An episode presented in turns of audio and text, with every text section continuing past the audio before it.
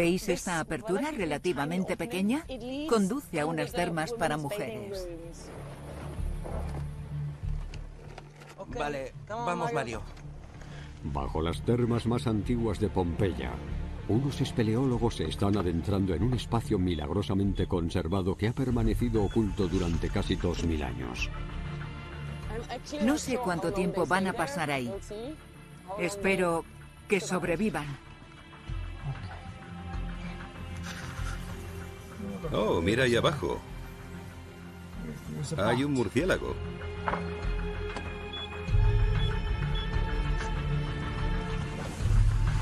Buscan pistas para descubrir cómo era la vida y la muerte en el Imperio Romano. ¿Qué crees que pone aquí? Creo que es un sello.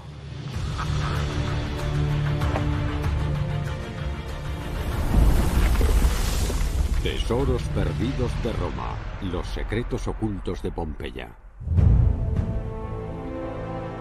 Pompeya era una antigua ciudad a 200 kilómetros al sur de Roma. En el año 79 después de Cristo, el monte Vesubio, a tan solo 10 kilómetros de distancia, entró en erupción violentamente enterrando toda la zona bajo millones de toneladas de rocas y cenizas volcánicas. 17 siglos después, unos arqueólogos redescubrieron la ciudad congelada en el tiempo. Pero tras casi 300 años de excavaciones, un tercio de las calles de Pompeya siguen aún bajo tierra. Hoy en día arqueólogos de todo el mundo excavan entre los escombros para descubrir nuevas y sorprendentes pruebas sobre cómo era la vida y la muerte durante la época de máximo esplendor del Imperio Romano. Para un arqueólogo trabajar en Pompeya es un momento muy especial. Aquí tenemos la posibilidad de saber cómo era la vida real hace 2000 años. Gran parte de lo que sabemos del mundo romano nos ha llegado gracias a las vidas de las personas más importantes. Emperadores, senadores y generales que residían en sus enormes villas y palacios. Pero la inmensa mayoría de los que vivían en Roma no eran ricos. ¿Cómo era Pompeya para aquellas personas pertenecientes a la clase media o para los esclavos? Vamos a acompañar a un equipo de arqueólogos que están excavando Pompeya en busca de las historias reales tras esas vidas ocultas. Todos los días descubrimos cosas nuevas en Pompeya y eso nos ayuda a comprender la cultura romana en todas partes del mundo. Enterrada bajo 6 metros de escombros volcánicos, los arqueólogos han descubierto una ajetreada metrópolis en la que residían unas 15.000 personas. Era un centro costero de comercio y cultura. En el este, los arqueólogos han hallado un estadio para las luchas de gladiadores. Y en el oeste, han desenterrado dos teatros. Han encontrado templos dedicados a nueve dioses diferentes y a varios emperadores, además de un foro, el corazón de los asuntos políticos y empresariales. La excavación de la perfectamente conservada Pompeya revela la vida real de los romanos. Hoy, un equipo internacional de arqueólogos está excavando uno de los baños romanos mejor conservados del mundo. Las termas estavianas. Buenos días. Buongiorno. ¿Cómo estáis? ¿Todo bien? Sí, todo en orden. La arqueóloga alemana Mónica Trumper vino por primera vez a Pompeya con 15 años en unas vacaciones familiares. Eso despertó una fascinación de por vida.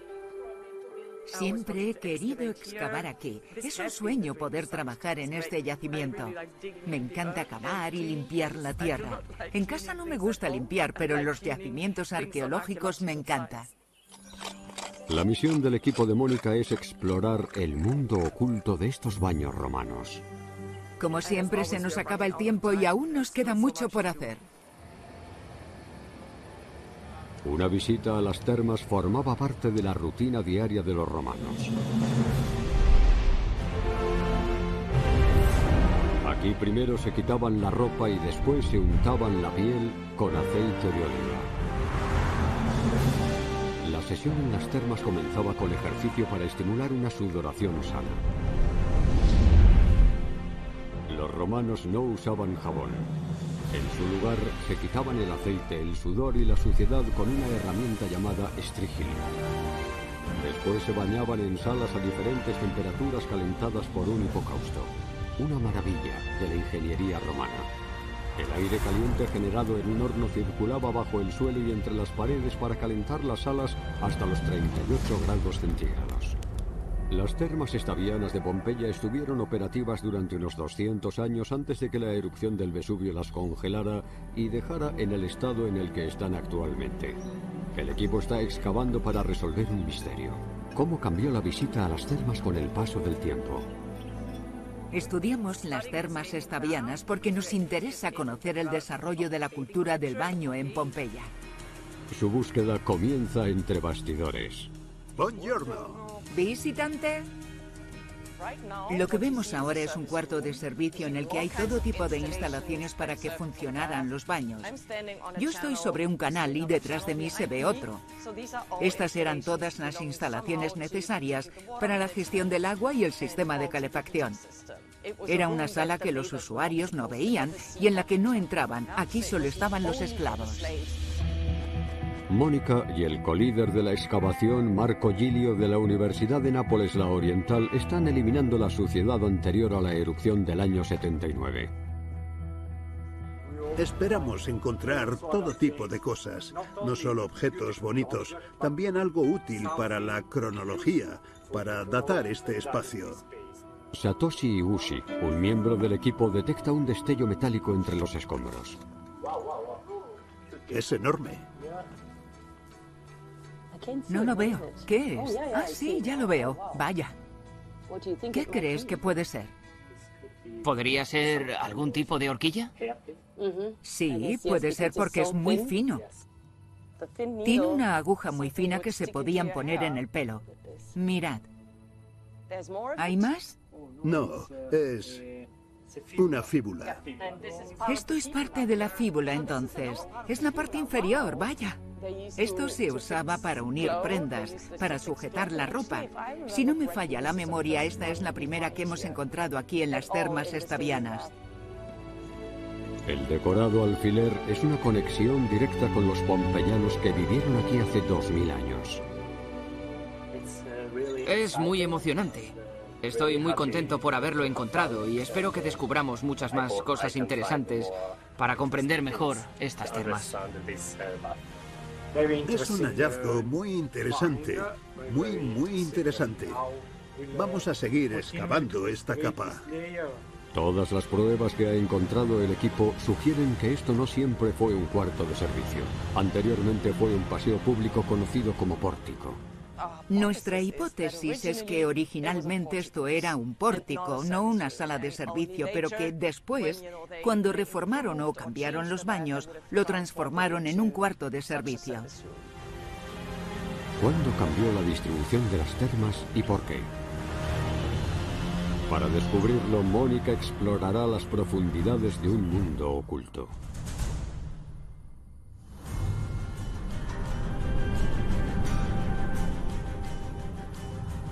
Fuera de las murallas de Pompeya, el arqueólogo español Llorenç Salapont lidera otra excavación pionera. Creo que para todos los arqueólogos, excavar en Pompeya es un sueño. Se calcula que murieron 2.000 personas por la erupción. Sus trágicas muertes hicieron que Pompeya sea famosa en todo el mundo. Pero estas congeladas figuras apenas aportan información sobre la vida de esas personas. Para obtener más información, Llorens está excavando las tumbas de unos pompeyanos que fallecieron antes de la erupción. Su equipo ha retirado toneladas de escombros volcánicos para llegar a las nuevas tumbas aún sin explorar. Cuando empezamos a trabajar aquí, toda esta zona estaba completamente cubierta de las piedras pómez que sepultaron toda la ciudad. El tamaño de cada tumba desenterrada aporta una primera pista de sus ocupantes. Aquí estamos en la tumba que contaba con un podio.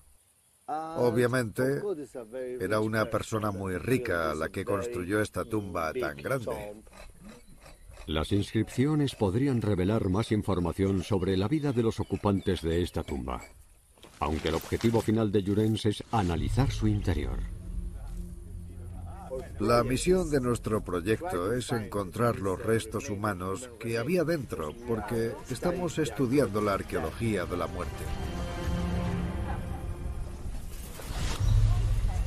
Es difícil determinar los detalles forenses de los romanos fallecidos por los ritos funerarios habituales en esa época. Cuando un ciudadano romano moría, sus familiares le introducían una moneda en la boca para que pudiera pagar un viaje seguro al más allá. Por ley, debían sacar el cuerpo fuera de los límites de la ciudad. Las familias adineradas contrataban músicos y plañideras profesionales para liderar la profesión. En la necrópolis, quemaban el cuerpo en una pira y guardaban las cenizas y la moneda en una urna que colocaban en la tumba familiar. Los romanos hasta incineraban a sus emperadores. La pira en la que ardió el cuerpo de Julio César se instaló dentro de los límites de Roma. Los ánimos de los dolientes estaban tan caldeados que casi queman el foro. Jurens y su equipo buscan urnas crematorias, aunque encontrar cenizas humanas entre toneladas de cenizas volcánicas no es una tarea fácil. De desenterrar esta tumba situada junto a la entrada principal de Pompeya. Era un lugar muy llamativo. Si eras rico, lo normal es que eligieras la puerta más importante de la ciudad. Y obviamente querrías construir tu tumba justo enfrente. Así, todo el que pasara por delante nunca olvidaría a esta persona. Lo que hemos encontrado dentro es muy emocionante.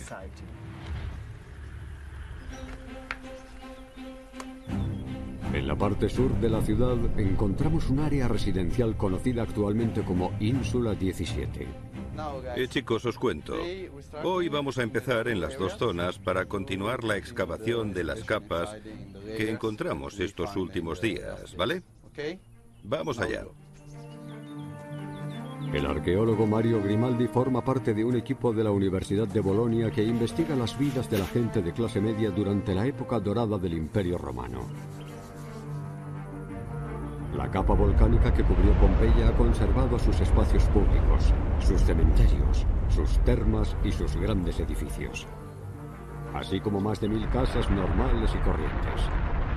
Este tipo de construcciones privadas no suelen sobrevivir en otros lugares, por lo que Pompeya ofrece una oportunidad única para los arqueólogos.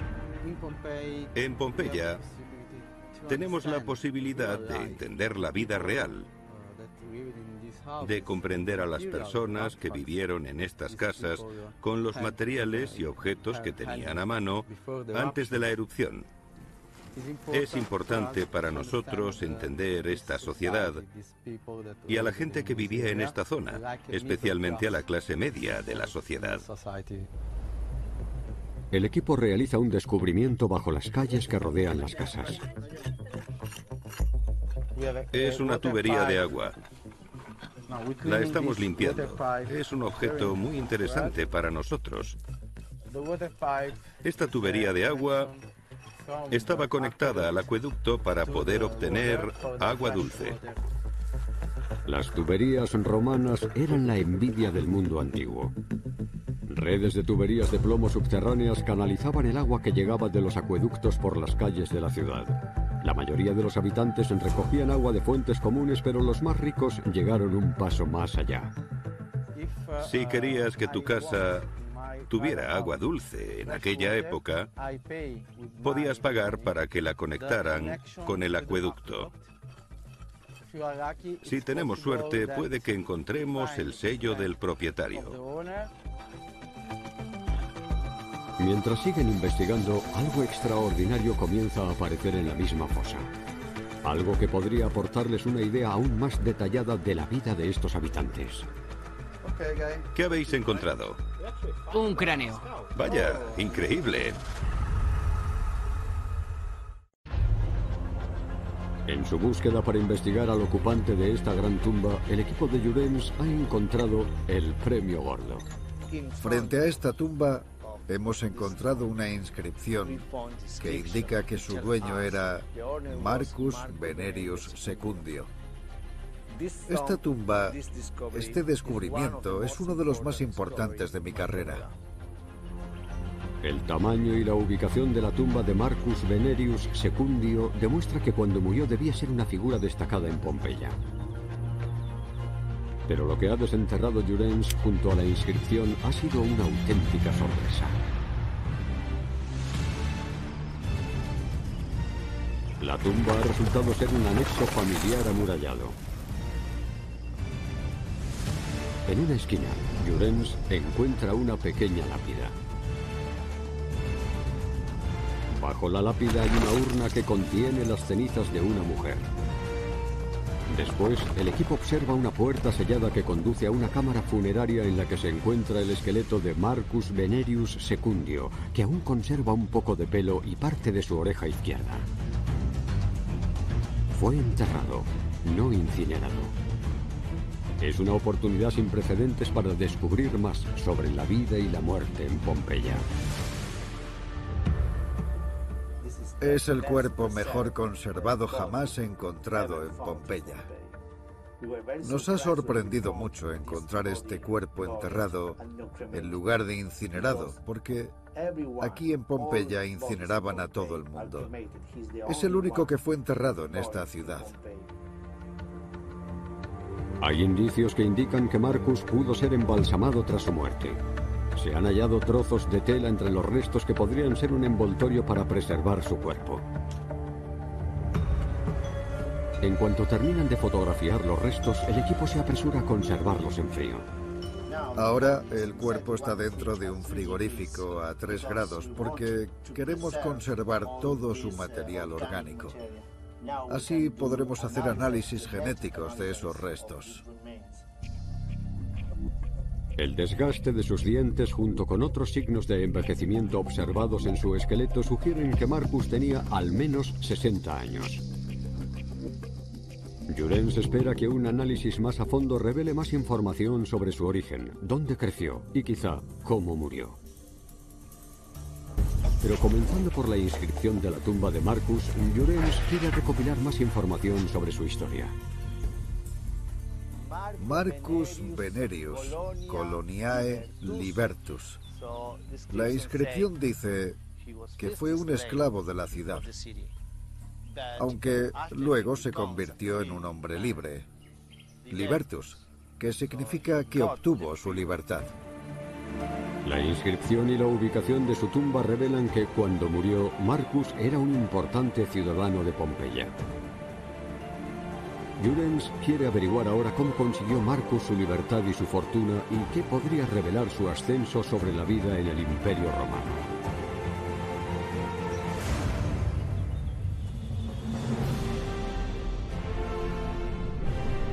Las termas estavianas, Mónica sigue los pasos de los romanos que se bañaron aquí hace dos mil años. Esta es la sala final de la parte de las mujeres. Era el Caldarium, la sala caliente. Las termas no eran solo un lugar en el que los ciudadanos se aseaban. Contamos con fuentes literarias antiguas que se quejaban del ruido de los baños. No eran como los lujosos spas actuales en los que prima el silencio. Aquí había música y bullicio. Tuvieron que ser muy, muy ruidosos, mucho. Las pruebas arqueológicas indican que las termas estavianas cumplían múltiples funciones. Además de ser un sitio en el que asearse, era un centro social vital. El lugar principal en el que los romanos se reunían con amigos y hablaban sobre negocios. Mónica quiere identificar la tecnología que fue clave para esa función social. Esta era la piscina de las mujeres. Se calentaba por abajo gracias al suelo radiante y por los lados gracias a la calefacción en las paredes. Además contaba con una característica adicional bastante fascinante. Tenemos que arrodillarnos para verla bien. Es un recipiente medio circular, hecho de bronce que está cerrado por detrás y abierto por delante. El agua entraba constantemente ahí. Esto estaba justo encima de la parte más caliente del horno, junto al fuego, por así decirlo. Calentaba constantemente el agua y ésta salía a gran temperatura de nuevo. Esto ayudaba también a que el agua se mantuviera caliente. Ese recipiente de agua caliente se llama testudo y toma su nombre por su forma. Testudo en latín significa tortuga. Desafortunadamente se conservan muy pocos porque el metal es un material muy preciado y normalmente lo robaban o en la antigüedad o en épocas posteriores. Este es un ejemplo especialmente fascinante porque está perfectamente conservado. Es algo excepcional y muy emocionante. Esta ingeniosa tecnología romana mantenía el agua de las termas a una agradable temperatura constante para que hasta seis mujeres pudieran relajarse y socializar. Es especialmente importante recopilar la máxima información posible de un ejemplo tan bien conservado en todos los sentidos. Explorar el testudo en detalle podría aportarles información sobre la función de las termas como espacios sociales. Pero hay un problema. No puedo entrar ahí desde la piscina porque la apertura es muy muy estrecha y el pasillo también. Para examinar el preciado testudo adecuadamente, Mónica necesita un enfoque diferente.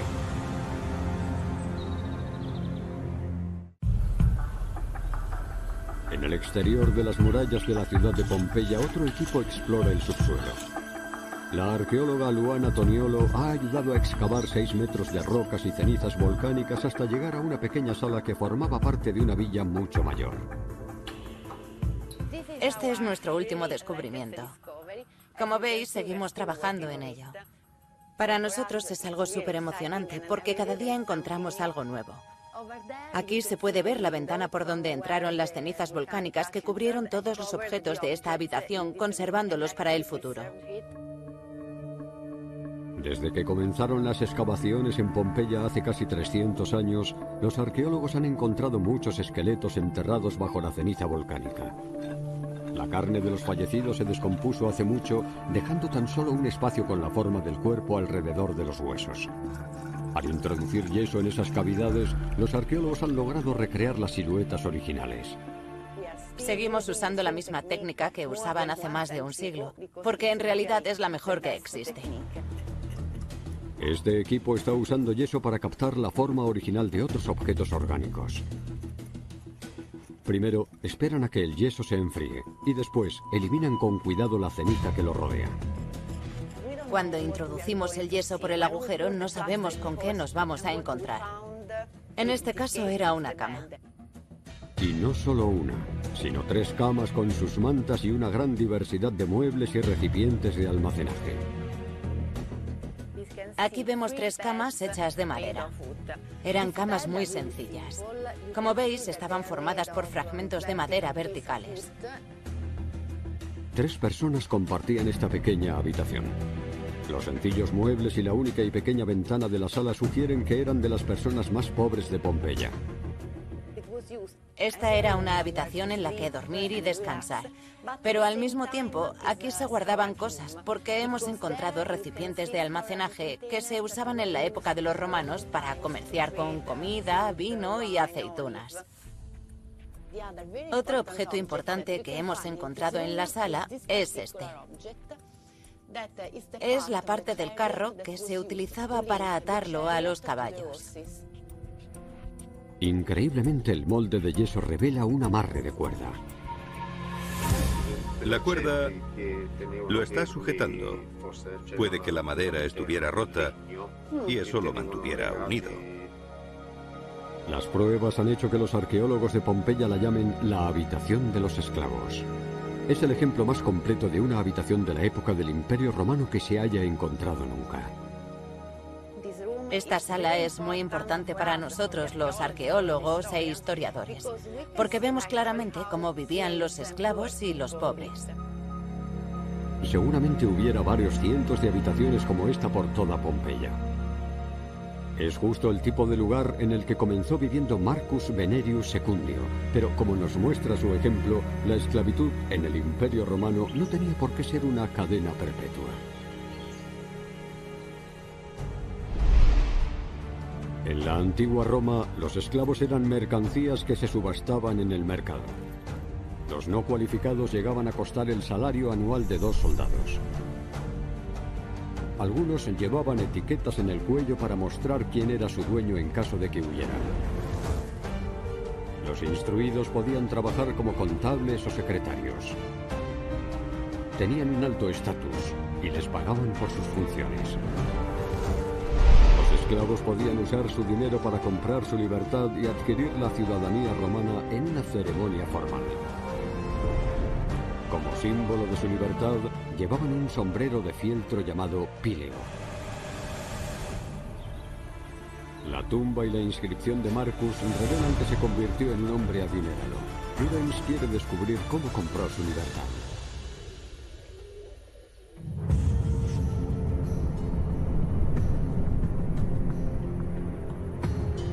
Termas estavianas, Mónica se adentra en el increíble mundo romano hasta ahora inexplorado de Pompeya.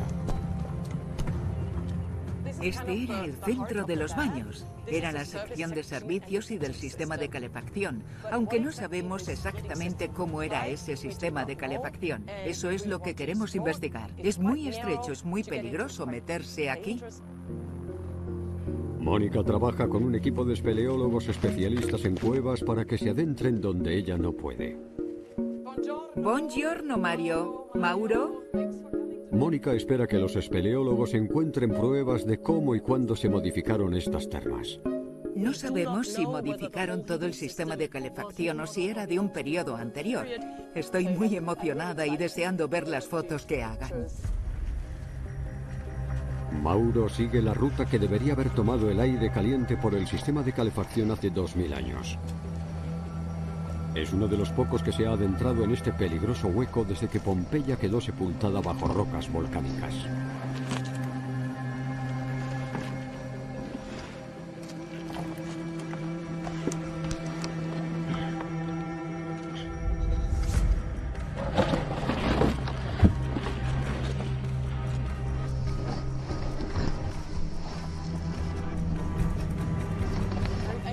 Sé cuánto tiempo van a pasar ahí. Espero que sobrevivan.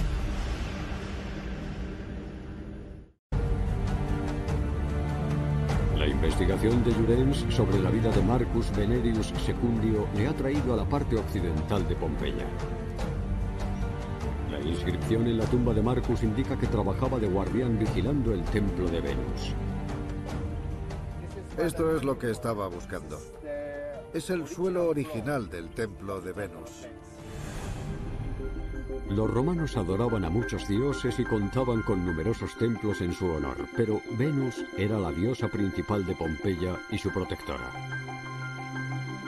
Desgraciadamente, los desastres naturales han reducido el lugar más sagrado de Pompeya a escombros. Jurens busca cualquier resto del santuario interior del templo que albergaría una estatua de Venus.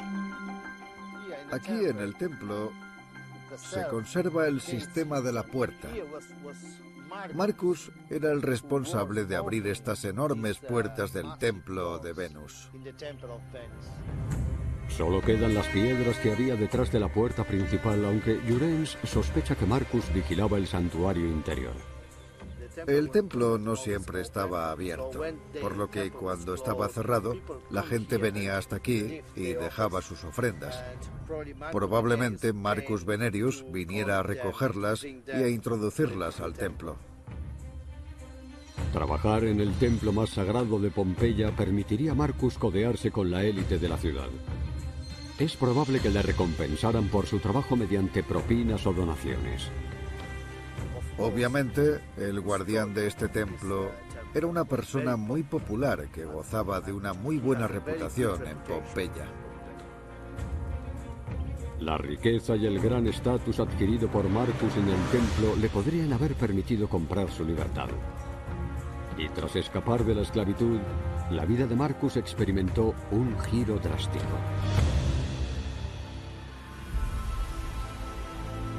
Los últimos descubrimientos en Pompeya están aportando nueva información sobre la vida diaria en el Imperio Romano. Pompeya era mucho más que una ciudad dividida entre las adineradas élites y sus oprimidos sirvientes. Era una sociedad en la que podías escapar de la esclavitud y en la que los ciudadanos de toda clase social se relajaban en las termas comunes. En Ínsula 17, el equipo de Mario ha encontrado un cráneo enterrado. No sabemos de qué animales. Lo intrigante de la ubicación del cráneo es que está bajo el nivel de las calles y cerca de una tubería de agua subterránea. Es muy interesante para nosotros haber encontrado este cráneo, porque nos conecta directamente con la vida real de la zona antes de la erupción del año 79. El equipo intenta encontrar otras pistas que pudieran arrojar más luz sobre su hallazgo. Sí, sí. ¿También habéis encontrado huesos alrededor? Sí, aquí. Vale. Una prometedora posibilidad es que sea el cráneo de un animal sacrificado como ofrenda a los dioses. Pero Mario necesita más pruebas. El equipo busca reveladoras tazas de cerámica que pudieran contener otras ofrendas. Hay otras partes del esqueleto aquí. Vale, pero ¿habéis encontrado alguna taza? No, cerámica no. Hay que seguir limpiando. Vamos a sacar el cráneo y a determinar si hay otras partes del esqueleto del animal. El equipo debe extraer con cuidado el suelo compactado antes de intentar la complicada tarea de sacar el cráneo.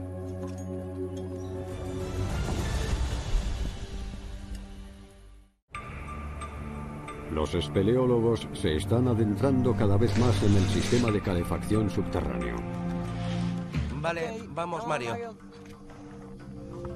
Deben documentar cada detalle de ese mundo subterráneo. Nadie sabe qué puede haber en ese espacio. Mira, ahí abajo hay un murciélago.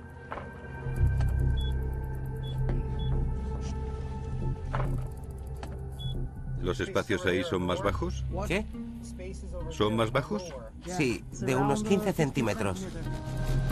La invención del sistema del hipocausto revolucionó el mundo de las termas, permitiendo a los romanos quedarse más tiempo en un agua a una temperatura muy agradable antes de pisar sobre el suelo radiante. Pero la comodidad en la superficie creaba un peligroso y reducido espacio debajo. Altura 82 centímetros. Escucho voces, deben seguir trabajando aunque ya no puedo verlos. Bajo la piscina caliente de las mujeres. El testudo está aquí arriba.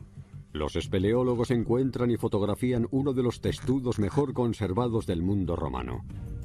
Construido para ser tanto hermético como resistente al fuego, la inclinada parte inferior del recipiente se diseñó cuidadosamente para que el calor del horno situado cerca fomentara la circulación del agua caliente.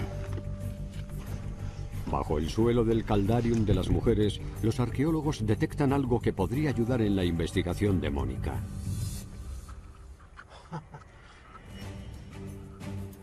¿Qué crees que pone aquí? Creo que es un sello.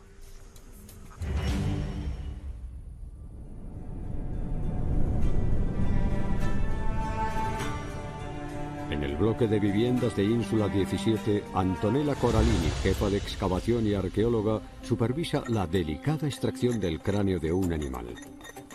Deberíais levantarlo desde abajo. Despacio, despacio. Si no eliminan todo el suelo compactado que hay alrededor del cráneo de 2000 años de antigüedad, podría romperse.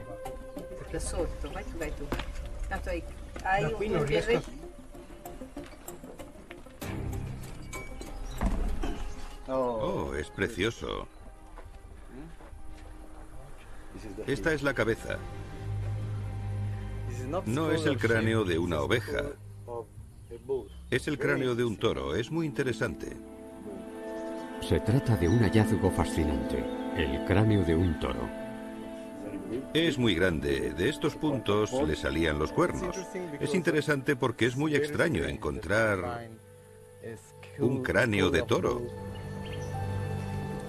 Un cráneo de toro es un hallazgo poco habitual en Pompeya, ya que en la antigua Roma los toros eran animales muy caros y apreciados.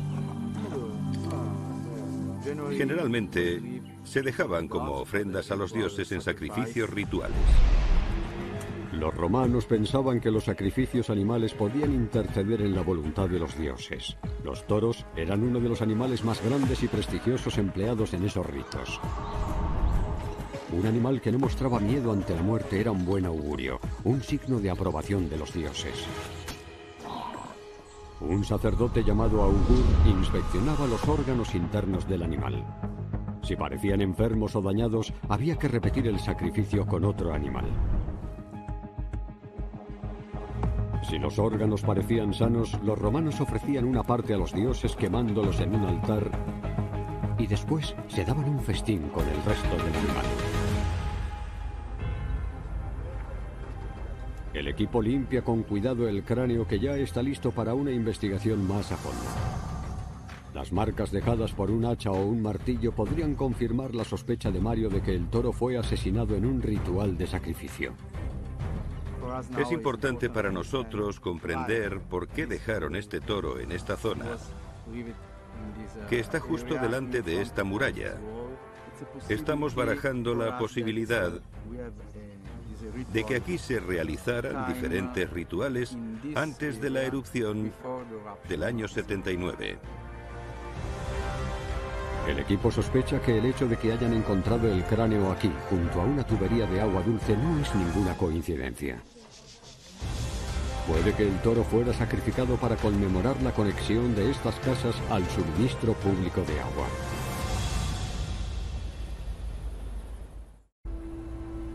La investigación de Jurens sobre la vida de Marcus Venerius Secundio le ha traído a una de las vistas más espectaculares de Pompeya. Vaya, es precioso.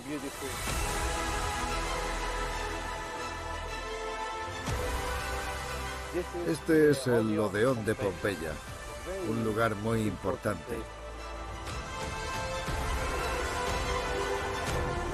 El Odeón era uno de los dos teatros de Pompeya. Su acústica es muy especial, muy, muy particular. Podéis escuchar cómo el sonido nos envuelve.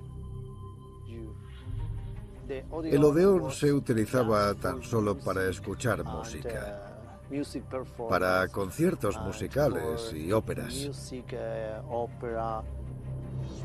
Construyeron este lugar concreto solo para este tipo de espectáculos. La inscripción hallada en la tumba de Marcus revela que tras obtener su libertad se convirtió en sacerdote y pagó un festival de cuatro días con juegos, obras de teatro y música.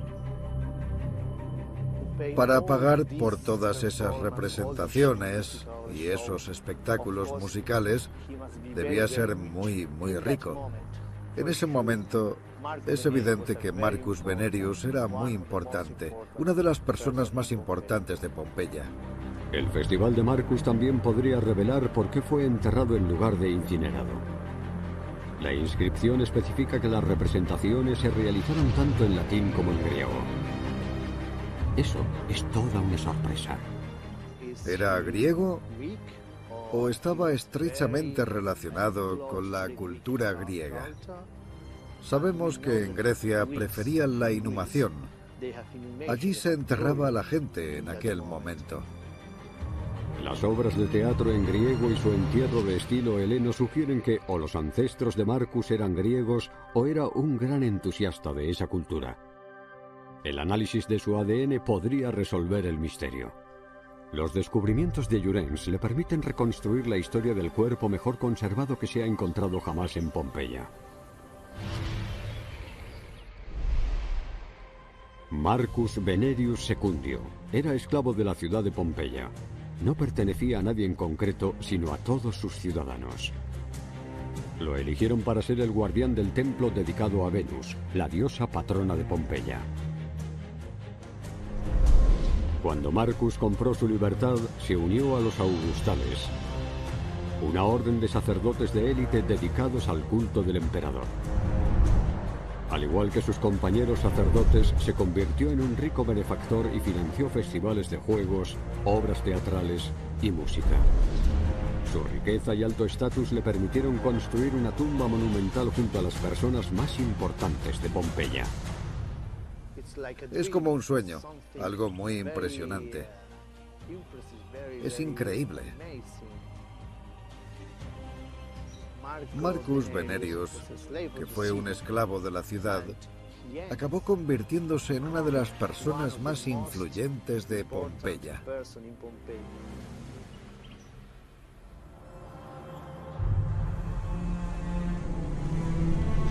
Bajo las termas estavianas, los espeleólogos Mauro y Mario han descubierto una excepcional inscripción estampada. M y A. M y A. ¿Habrá más? Es vital tomar fotografías claras para que Mónica reciba la máxima información posible.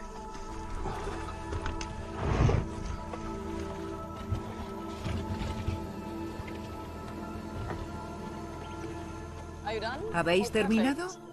Perfecto. ¿Puedo ver lo que habéis encontrado? ¿Qué es eso? Esto es el testudo. Vale, lo veo. Perfecto. Vaya. Sí. Aquí lo veo. Es increíble. Las fotos revelan que desde abajo las placas de bronce del tanque de la piscina caliente se unían con dos impecables hileras de remaches. Las placas superpuestas parecían el caparazón de un animal. Es otra razón de peso para que los romanos llamaran testudo al recipiente, ya que testudo en latín es tortuga. Dos hileras, en las que dos láminas se superponen. Es uno de los mejor conservados que se ha encontrado nunca y además podemos verlo por arriba y por abajo y examinar cómo funcionaba. Eso lo hace muy interesante. El hallazgo del sello podría ayudar a resolver un gran misterio. ¿Cambió la distribución de las termas con el paso del tiempo? Aquí es donde hemos encontrado el sello. Hay una M. ¿M? ¿R? ¿O o Q? Puede que una R. ¿Otra M? Esto parece una P y esto podría ser una F. El sello es una marca que identifica al fabricante de las placas. Es un hallazgo completamente inesperado. ¡Wow! Perfecto. Es el primer sello completo que encontramos en las termas estavianas. Vaya, es súper emocionante. Comparar ese sello con otros hallados en Pompeya podría ayudar a encontrar la fecha exacta en la que se instaló el suelo. Saber si era un sello conocido en Pompeya es muy, muy importante porque podría darnos la fecha del sistema del hipocausto. Es algo muy emocionante porque si fuera un sello de una época tardía, eso demostraría que tuvieron que reformarlo. Un análisis más a fondo revela que el sello de las placas es uno de los sellos que empezaron a aparecer después del año 62 después de Cristo. En ese año, un intenso terremoto sacudió la ciudad y dañó muchos edificios. Los ciudadanos de Pompeya aprovecharon la oportunidad para modernizar el edificio incorporando un suelo nuevo sobre el mejorado sistema de calefacción. Pero los ciudadanos solo pudieron disfrutar de sus impresionantes termas unos años, ya que el monte Vesubio entró en erupción en el año 79. Todo lo que excavamos y descubrimos añade mucha información a la historia de la Pompeya romana de una forma muy significativa. El objetivo de las excavaciones es ayudarnos a reconstruir la historia. Pompeya está revelando poco a poco sus secretos, mostrando la vida diaria de sus habitantes. Bañistas que disfrutaban de las termas públicas, devotos que realizaban ofrendas a sus dioses y esclavos que lograron amasar grandes fortunas. Los arqueólogos siguen excavando esta extraordinaria ciudad de 2000 años de antigüedad que se quedó congelada en el tiempo y sus descubrimientos no paran de aportarnos nuevas perspectivas sobre la vida y la muerte en la época dorada del Imperio Romano.